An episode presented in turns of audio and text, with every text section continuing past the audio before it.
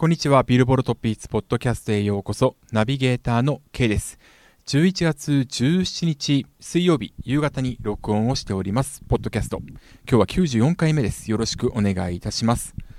では、早速、アメリカ、グローバル、そして日本のチャートチェックしていきましょう。まずはアメリカビルボールソングスチャート。日本時間11月16日に発表されました。11月20日付。ソングスチャート HOT100 からまずはトップ10紹介します。10位、先週と変わらず、 Glass Animals、Heat Waves。9位先週からワンランクダウン、 Doja Cat、Need to Know。8位初登場、 Silk Sonic、Smoking Out the Window。7位先週から2ランクダウン、 Walker Hayes、Fancy Like。6位初登場、 Post Malone and The Weeknd、One Right Now。5位先週からワンランクアップ、エドシーラン、 Shivers。4位先週と変わらず、エドシーラン、Bad Habits。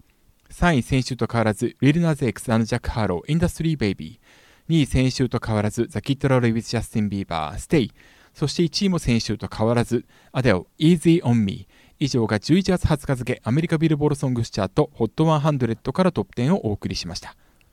というわけで、アデル Easy on Me が今週4週目、4週連続のナンバーワンを記録しております。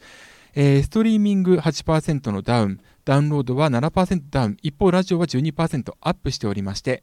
えー、ストリーミングとダウンロードがともに1位、ラジオは2位ということで、2指標が1位、えー、もう1指標2位という状況はですね、ちょうど1年前、えー、2020年11月21日付、えー、24K ゴールデンフィーチャリングイアンディオールムード、こちらがダウンロードが2位、ストリーミングラジオが1位となって以来となります。ちなみに全指標同時に制覇、要は完全制覇を成し遂げたのは、えー、ルイス・フォンシ and ダディ・ヤンキー、 featuring ジャスティン・ビーバー、 Despacito、こちらが2017年7月から8月にかけて5週1位を獲得して、えー、以来となりますので、まあ、5年近く出ていないということになります。で今回2曲初登場を果たしております。まず1曲はポストマロン and the Weekend One Right Now。えー、こちらはストリーミング1730万この指標の5位、ダウンロードは1万2800この指標3位、ラジオは2330万この指標30位、結構ラジオ高いところに初登場を遂げているという形です。それからもう1曲はブルーノ・マーズアンダーソン・パークによるユニット、シルクソニック。えー An Evening with Silk Sonic こちら11月12日にリリースされたんですがそこから1週間先行。最近こういうの多いですね。1週間先行のリードトラックとなります。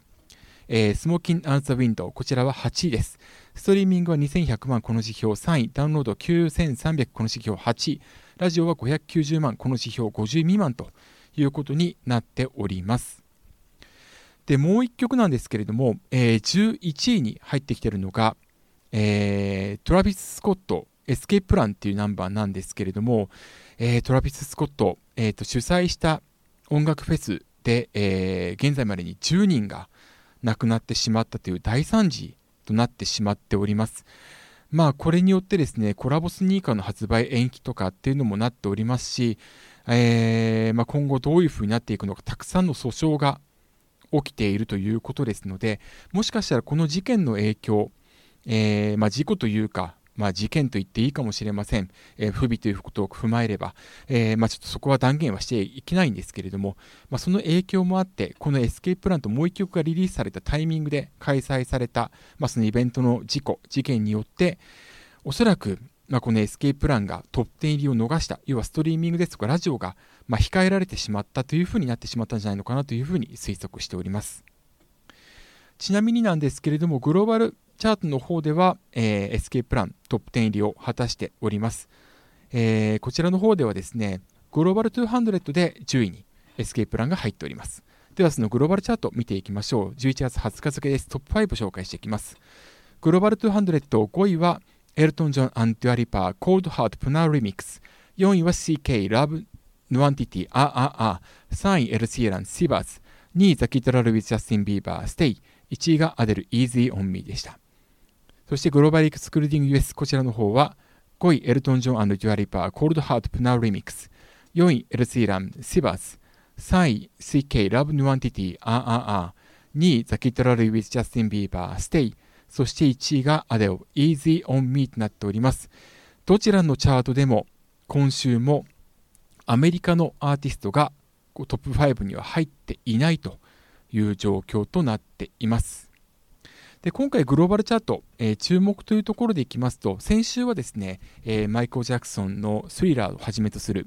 えー、ハロウィンに関連した曲が入っていたんですけれども今回はですねマライア・キャリーですね恋人たちのクリスマス All I Want for Christmas is You こちらが、えー、グローバル200では、えー、105位から52位、それからグローバル200からアメリカの分を除いたグローバルエクスクルーディング US、こちらの方では99位に再登場を果たしております。来週以降、アメリカのチャートでも入ってくることが見込まれておりますので、さあどうなっていくのか、こちらの方も注目していきましょう。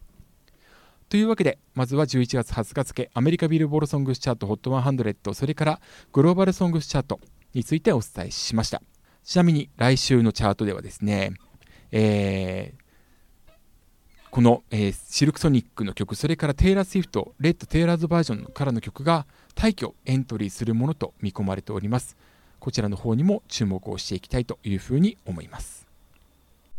では続けて日本のチャートに行きたいと思います。11月17日公開、11月22日付、ビルボールジャパンソングチャート HOT100 から、まずはトップ10をお送りします。10位先週から4ランクダウン、オフィシャルヒゲダンディズム、クライベイビー。9位先週から2ランクダウン、BTS、バター。8位初登場、ノッティコールミー、マホロバアスタリスク。7位初登場、20、 Chopstick。6位先週から2ランクダウン、バックナンバー、水平線。5位先週から2ランクダウン、優里ドライフラワー。4位先週から4ランクアップ、優里ベテルギウス。3位先週から1ランクダウン、INI Rocketeer。2位先週から1ランクダウン、b ファースト、ギフテッド。そして1位は初登場、なにわ男子、初心LOVE。以上が11月17日公開、11月22日付、ビルボールジャパンソングスチャート HOT100 からトップ10をお送りしました。というわけで、えー、ジャニーズ事務所から新たにデビューしましたなにわ男子のファーストシングル「ウブラブ」えー、こちらがフィジカル関連指標初加算となった今週、えー、1位になりました。ポイント数は1万8871これは先週初登場、えー、共にフィジカルデビューと果たしております。BE:FIRST Gifted の23,658それから INI のロケティア、えー、23,149には及んでいません。これはもうほぼ間違いなく、えー、フィジカルセールスでは上回っているんですけれどもデジタル未解禁の影響が非常に大きく出ているというふうに言えると思います。もう一つえー、大きな理由として挙げられるのは、ルックアップ1位取っているんですけれども、レンタル解禁が、えー、フィジカルセールスリリース後の15日後、えー、11月27日土曜日ということになっておりますので、えー、結構メディ,、えー、メディア露出が多かったこの曲なんですけれども一方では、えー、レンタル解禁していないということでライト層の獲得がおそらくできにくかったのかなというふうに捉えることができます、えー、一方で、えー、結構注目しているのはですね動画再生とストリーミングなんですが動画再生は2位に上がってきました。これはあのデビュー日、羽田空港で行われた、えー、時の、まあ、会見、それからその時のライブパフォーマンスがですね、えー、ライブパフォーマンスの部分が YouTube で公開されました。しかもフルバージョンで。ということで、これも加算されているものと思われます。えー、動画再生は9位から2位に上がってきました。そしてストリーミングなんですが、サブスク、それからダウンロードを解禁していないこの曲なんですけれども、先週、今週ともに100位未満ですけれども、300位圏内に入っていまして、ストリーミング指標を獲得しております。これは YouTube Music で、えー、要はオーディオストリーミングしている方っていうのが一定数いるっていうことが伺えます。なので、まあ、これが加算されているということは、このウブラブをですね、ストリーミング、まあ、サブスクの形で聞くと、YouTube を使って聞くという方が少なからずいると、いや、結構いるということが分かりますので、これデジタル解禁をしていれば、まあ、フィジカルセールス、もし落ちたとしてもですね、その分、ダウンロードとストリーミング加点されて、えー、ポイント的にも大幅に増えるものと予想されましたし、それから、ともすればダウンロードの売り上げの分で、えー、フィジカルセールスのダウン分もえー、補填できたんじゃないのかなというふうに考えますと、これやはりデジタル解禁していれば、かなりポイント的にも、売上的にもプラスだったんじゃないのかなというふうに思います。えー、ちょっと記憶が正しければっていうふうにしか言えないんですけれども、羽田空港での会見で、世界に向けて、まあ、進出的なことを話していたっていうふうに記憶しておりますので、なおのことデジタル解禁していないということは、彼らにとってはプラスには採用されてないんじゃないのかなというふうに捉えておりますがいかがでしょうか2位と3位には先週1位、2位だった BE:FIRST ギフテッド、それから INI ロケティアが入っております。ポイント前週比、ギフテッドは37.1%、ロケティアは36.1%、で今週もかなり僅差というふうになっております。えー、ポイント差は今回420、えー、前回は509、えー、またさらに縮まってはいるんですけれども、ただこの2曲に関しましては今回チャート構成比を見てみますとですね、結構大きく変わっております。まあ、一つ考えられるものとしましては、LINE ミュージック再生キャンペーン、LINE ミュージック再生回数キャンペーンが今回の集計期間中、まだ、えー、 Gifted は続いていたっていうことも影響していると思うんですが、このキャンペーン終了後、えー、 Gifted の再生回数はちょっと、えー、失速気味になっていますね。で、えー、今回、ビルボールジャパンのですね、えー、チャート記事の中で、ストリーミングのチャート記事にですね、このような記載がありました。えー、前週首位だったこれストリーミングスの順位ですけれども、首位だった p ファーストギフテッドはワンランクダウンして2位に、再生回数は前週比64%となる835万1896回を記録した。また前週2位の INI Rocketeer は7位で、再生回数は前週比52%の601万4281回を記録しているというふうにあります。で、キャンペーン終了後も強いということではあるんですが、結構大きな失速をしているんですね。で、特に、あのー、さらにこれ注目したいのは、この指標で1位獲得したのが今回総合4位に入っているユーリさんのベテルギウスです。で、このベテルギウスなんですけれども、えー、Spotify における再生回数は133万2923回で、えー、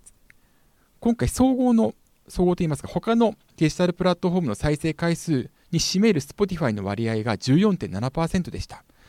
で、このベテルギウスも実は、この、えー、集計期間中、LINE ミュージック再生キャンペーン実施しております。それで14.7%なんですね。で、ギフテッドは前週、えー、この指標、ストリーミング指標で1位獲得しておりまして、1304万803回再生回数記録しているんですが、それに対する Spotify 再生回数でいきますと、えー、3.2%でした。で、今回は、えー、ギフテッドに関しましては835万1896回再生に対してスポ、えー、Spotify 再生回数は、えー、37万4540回 Spotify の割合は全体の4.5%ということは何が見えてくるかというと、えー、おそらくコアなファンが LINE ミュージック再生回数キャンペーンが終わった後もそこでの再生回数を、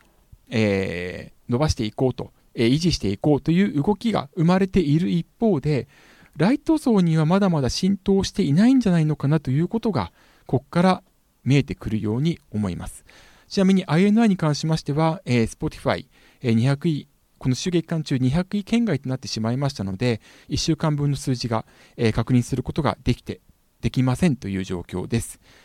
ですから、まあ、あのー、今日夕方に自分ツイートしたんですけれども、この動向から、えー、このギフテッドとロケッティアのえー、強くなさ、ちょっと今後の課題というのが見えてきているなというふうに感じております。一方で、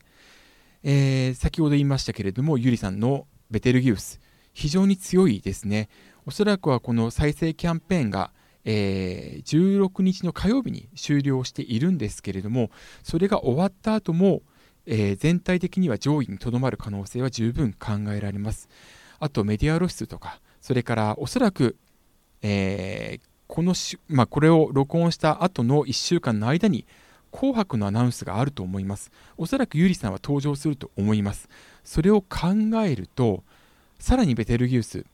えー、ヒットを続けるんじゃないかと思いますし、この時期からヒットの兆しを見せている曲は、2022年度の年間チャートでも上位進出が見込まれますので、非常にこの辺、ベテルギウスの今後の動き、注目していきたいというふうに思いますし、でさらにはですね、もう1曲、えーまあ、いくつか候補はあるんですけれども、注目としましてはですね、マカロニ鉛筆ですね、えー、何でもないよ。この曲が48位から14位に大きくジャンプアップをしております。これあのー、今回の大きな原因として挙げられるのが、こちらもストリーミングなんですが、インターネット上のバズが大きくというふうに、えーと、ストリーミングの記事で書かれております。SNS では歌ってみた動画が多数投稿されているほか、11月11日にはベストヒット歌謡祭2021、これ読売テレビ系ですね、日本テレビ系ですが、ここでのパフォーマンスが披露され、幅広いリスナー層へのリーチが伺えるということで、えー、ストリーミングでも76位から14位にジャンプアップをしているということなんですね。これがかなり大きく影響していて、であの実はあのツイートでですね、えっと、Apple Music でも大ヒットしているのみならず、Apple Music のグローバルの方でも100位以内に入ってきていると。で、Spotify の方でも、えー、来週のチャートになるんですけれども、11月18日、月曜日に、えー、月曜日に、えー、50位以内に入ってきました。で、50位以内に Spotify 入ってきますとですね、日本の方で、えー、トントン拍子で上がっていくという傾向があります。まあ、50位の壁というふうに呼んでますけれども、それによって大きなヒットが見込まれるので、ともすればこのマカロニ鉛筆の何でもないよも、えー、トップ10入りは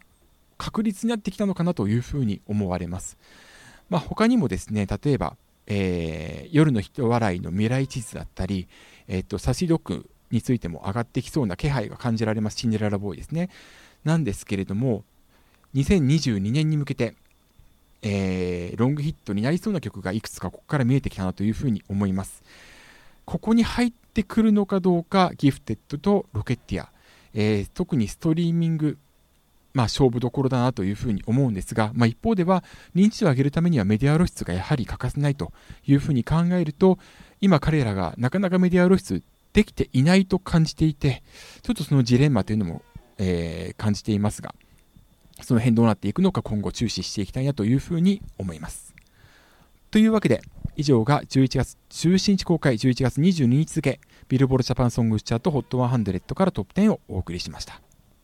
というわけで、94回目ビルボールトピーズポッドキャストをお送りしました。いかがだったでしょうか？えー、お礼を一つ、えー、お伝えしなければなと思っております。11月14日に、えー、青森県弘前市にあります FM アップルウェーブで放送しました。